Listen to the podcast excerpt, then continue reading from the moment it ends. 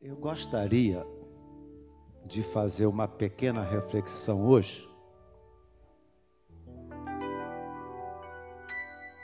com gente que tem coragem de admitir uma coisa. Quem tem coragem de admitir aqui que já teve ou tem de vez em quando vontade de sumir, desaparecer? Ai. Levanta a mão, levanta. Obrigado. Obrigado por vocês admitirem isso. Parece coisa de fraco, né? Então, quero fazer uma pequena reflexão sobre isso. Vontade de sumir, desaparecer. Na linguagem popular, virar gás. De vez em quando, eu tenho vontade de ser ninja. Já tem um perfil, né? Sabe o ninja que pega aquela bola assim, desaparece. Então,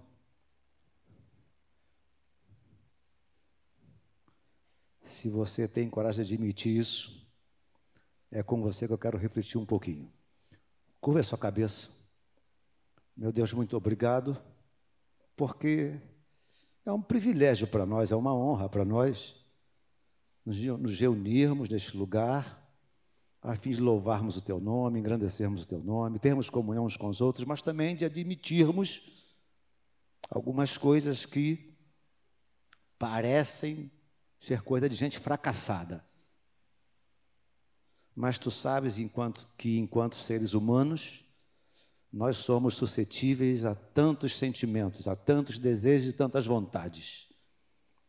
Mas, diante disso tudo, queremos submeter todas essas coisas à tua orientação, ao teu Espírito Santo, à tua graça, à tua bondade, à tua misericórdia. Portanto, nós te pedimos, ministra aos nossos corações de maneira clara, objetiva, e que saiamos daqui com a profunda convicção de que Deus tem ministrado aos nossos corações.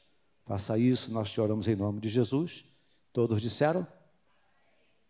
E mesmo sentadinhos, abra sua Bíblia no Salmo de número 55. Foi esse o salmo que eu li na manhã desse dia, na tarde desse dia e na noite desse dia. Salmo de número 55. Nós vamos ler por enquanto apenas os versos 6 e 7 e 8. Por enquanto, apenas os versos 6, 7 e 8. Salmo do meu xará Davi. Salmo 55, versos 6, 7 e 8 por enquanto, mas depois da leitura mantenha a sua, Bíblia aberta. Verso 6. Então disse eu: quem me dera asas como de pomba, voaria e acharia pouso.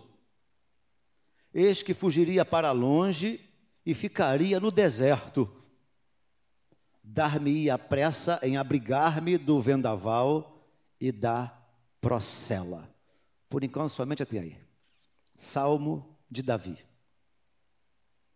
Então, me parece que era isso que estava permeando o coração de Davi em dado momento de sua vida.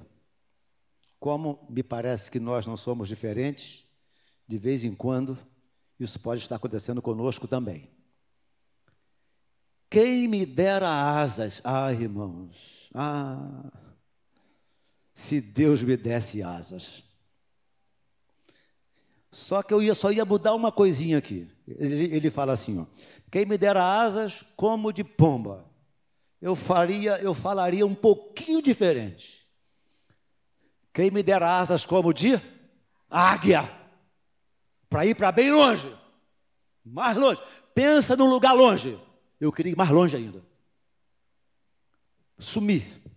Quem me dera asas como de pomba, eu voaria, acharia pouso, eis que fugiria para longe e ficaria no deserto Algumas vezes nós acordamos com, essa, com esse desejo. Talvez não muitos de vocês, mas alguns de vocês, eu estou nesse alguns de vocês. Essa vontade de não falar com ninguém, não ver ninguém, não sorrir para ninguém. Tem dia, eu costumo dizer que eu sou, eu sou muito sazonal, né? Tem dia que eu saio, eu quero beijar todo mundo na rua. Dou até bom dia para a sombra do poste. Mas tem dia que eu não quero sorrir para ninguém, com licença. Não quero falar com ninguém, não quero dar bom dia para ninguém. E é o que está no coração do salmista, segundo o meu entendimento. Voaria, acharia pouso, eis que fugiria para longe e ficaria no deserto. Curtir minha solidão, curtir a minha angústia, curtir, quem sabe, o meu luto, curtir o meu sofrimento em paz. Parece que ele está querendo dizer isso. Eu estou precisando curtir meu sofrimento em paz. Por quê? Porque vocês acham que Davi começa a ser, a ser encharcado por esse sentimento? Ele fala no versículo 8 aqui, ó, dar-me-ia pressa em abrigar-me de um vendaval. Me parece que a vida dele está sendo envolta num vento forte. E ele, ele, ele vai um pouquinho mais além quando ele troca a palavra vendaval para a palavra procela, minha Bíblia atualizada. Ele diz assim: Dar-me-ia pressa em abrigar-me do vendaval, do vento forte, e da procela. Há quem diga que procela é muito mais que uma tempestade comum que nós vivemos em terra. A procela trata-se de uma tempestade marítima. Se você nunca esteve em alto mar, dentro de um navio, nunca passou por uma, por um, por uma tempestade no mar, você não sabe o significado do que está, o que está dentro do coração de Davi nesse momento, quando ele diz: Eu, eu me abrigaria do vendaval e fugiria da procela.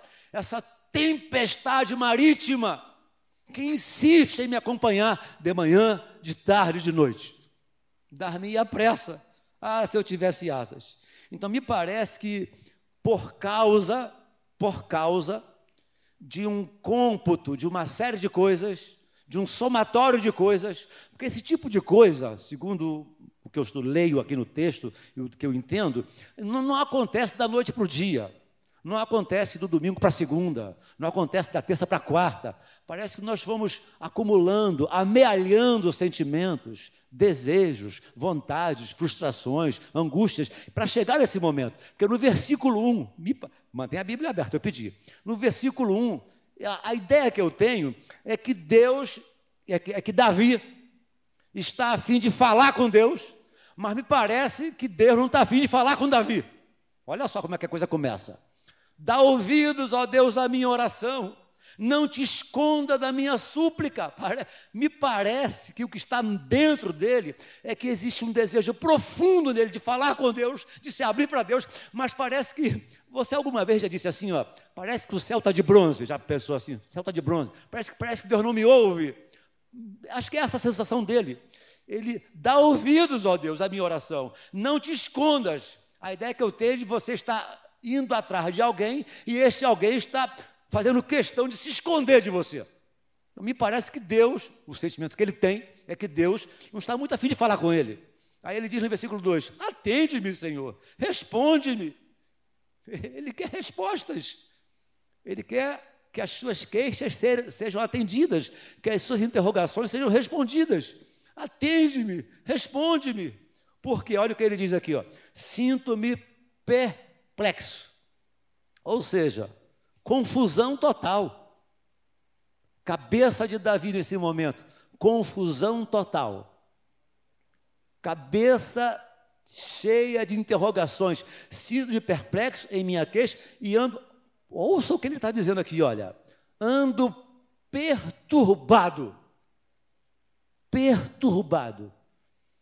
Você tem ideia do perfil de uma pessoa perturbada. Ando, ando perturbado. Meu coração está perturbado. O que você entende como perturbação? Está havendo um transtorno psicológico, físico, quiçá espiritual, religioso. Perdeu a serenidade. Sabe quando alguém perde a serenidade, não consegue fixar as mãos, a mão? Ele parece que tá, perdeu a serenidade.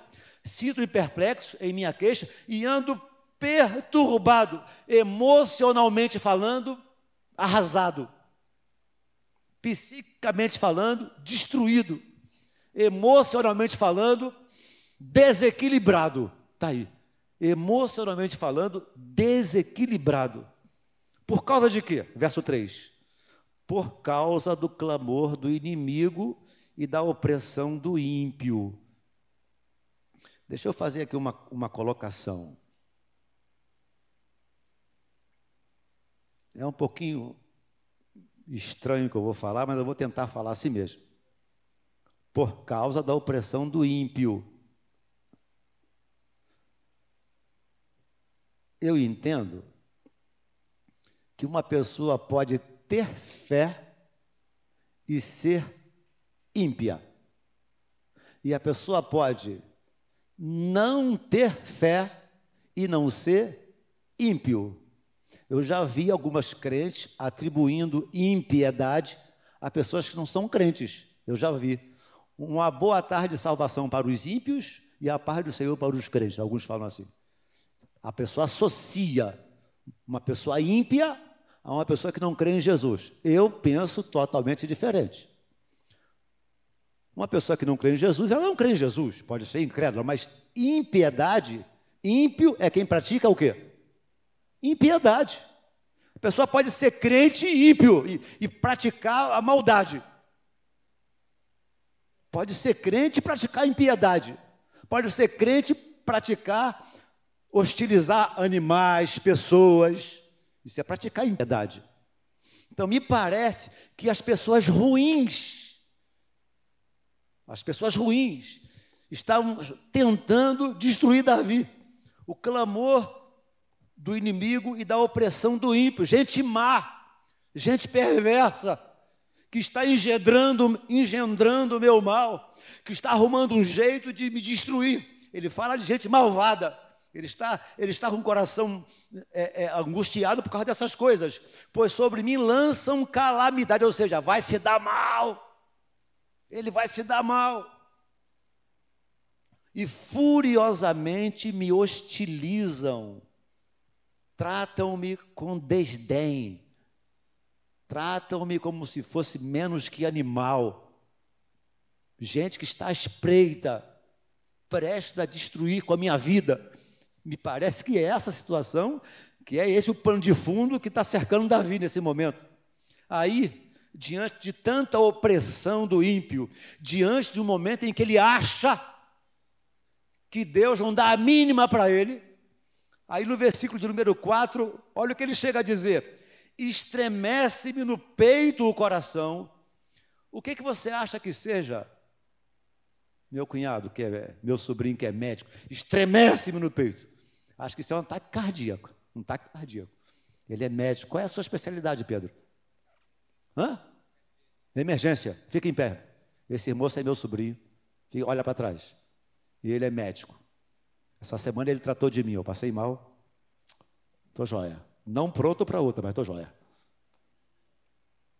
Estremece-me no peito o coração. Me parece que ele está tendo taquicardia. E quando se tem taquicardia, não se dorme direito, não se almoça direito, não levanta direito, está tendo taquicardia, estremece no peito o coração. Olha, são coisas interessantes que o, o texto precisa ser lido assim, paulatinamente terrores de morte me salteiam. Ou seja, esse tremor causa angústia profunda, uma insegurança, um medo, uma inquietação, uma agitação profunda. Olha, olha a situação desse homem. O coração está palpitando. A paz já foi embora há muito tempo, dando lugar à agitação, à angústia, o medo, à inquietação e o horror, meu Deus, temor, terrores de morte me salteiam, terrores de morte. Não sei se você já sentiu o gosto da morte em alguma situação na vida. Eu já. Eu já senti o gosto da morte em situações complicadas da vida. Uma vez um, um, um sujeito colocou uma, uma Colt 45 na minha cabeça e deu o golpe. O gosto da morte vinha assim na boca. Tu já sentiu? Quem já sentiu o gosto da morte? É, sente gosto da morte. É isso aí. É um negócio horroroso. É o que ele está sentindo aqui. Terrores de morte me salteiam. Agora, preste atenção, versículo 5. Temor, temor e tremor. Repita comigo: temor, temor e tremor. Qual a diferença que existe entre temor e tremor? Temor é reverência às coisas de Deus, é ser reverente ao sacro. Você entender que aquele ambiente é um ambiente sacro, santo, religioso, e você tem temor de Deus. Temor é isso, você é a reverência, é o respeito àquilo que é sacro. Então ele tem dentro dele essa convicção de respeito ao que é sacro. Eu ouso dizer, ele é uma pessoa piedosa, ele é um cara crente, ele é um cara que crê em Deus, porque existe temor no coração dele. Mas ao mesmo tempo que no coração dele tem temor, tem também tremor. Diga comigo, tremor. O que é tremor? Tremor é medo, é insegurança. Perce estão percebendo? No mesmo coração em que existe temor de Deus, tem também o tal do, do tremor, o tal do medo o tal da insegurança, o tal da, da, da, da agitação, temor e tremor me sobrevêm e horror se apodera de mim. O cara parece que está tendo alucinações, está vendo o que na realidade não existe. Vou repetir. Está vendo o que na realidade não existe. Diante disso tudo, do horror se apodera de mim, ele então, ao se ver diante dessa situação, ele pensa, ele imagina uma única solução possível, uma única solução capaz, uma única solução plausível para ele naquele momento, que é esta: quem me dera asas como de pomba, voaria, acharia pouso, eis que fugiria para longe, ficaria num deserto, da minha, pre, da minha pressa em abrigar-me do vendaval e da procela. E ele faz algumas reclamações mais abaixo. Se nós pularmos aqui um, um, dois, três versículos, ele faz algumas reclamações mais abaixo. Versículo 12, por exemplo, ele diz assim: ó, com efeito, com efeito, não é o inimigo que me afronta. Se fosse, eu suportaria. É, nem é o que me odeia, quem se exalta contra mim, pois dele eu me esconderia. É, mas és tu, homem meu igual, meu companheiro, meu amigo íntimo. Sabemos que esse texto é uma referência também a Jesus Cristo e o traidor chamado Judas. Mas quantas vezes as pessoas que mais nos perturbam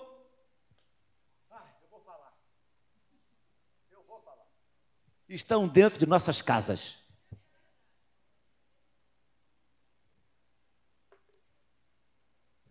Estão dentro de nossas igrejas. O irmãozinho que tem prazer em ferir o outro, tem prazer em te tripudiar, tem prazer em falar mal, tem prazer em espezinhar outro. Ele fala assim: se fosse inimigo, eu me daria bem. Mas é o irmão, é gente da família, é gente da casa, é gente do trabalho.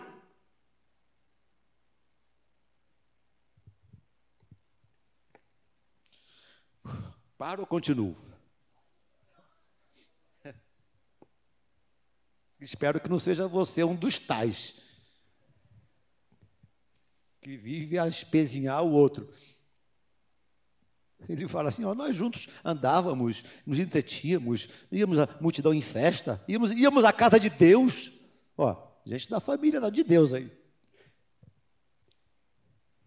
Mas, para não ficar apenas em pensamentos de angústia, desespero e morte, ele chega à conclusão de que o receber asas não resolveria minimamente a sua angústia.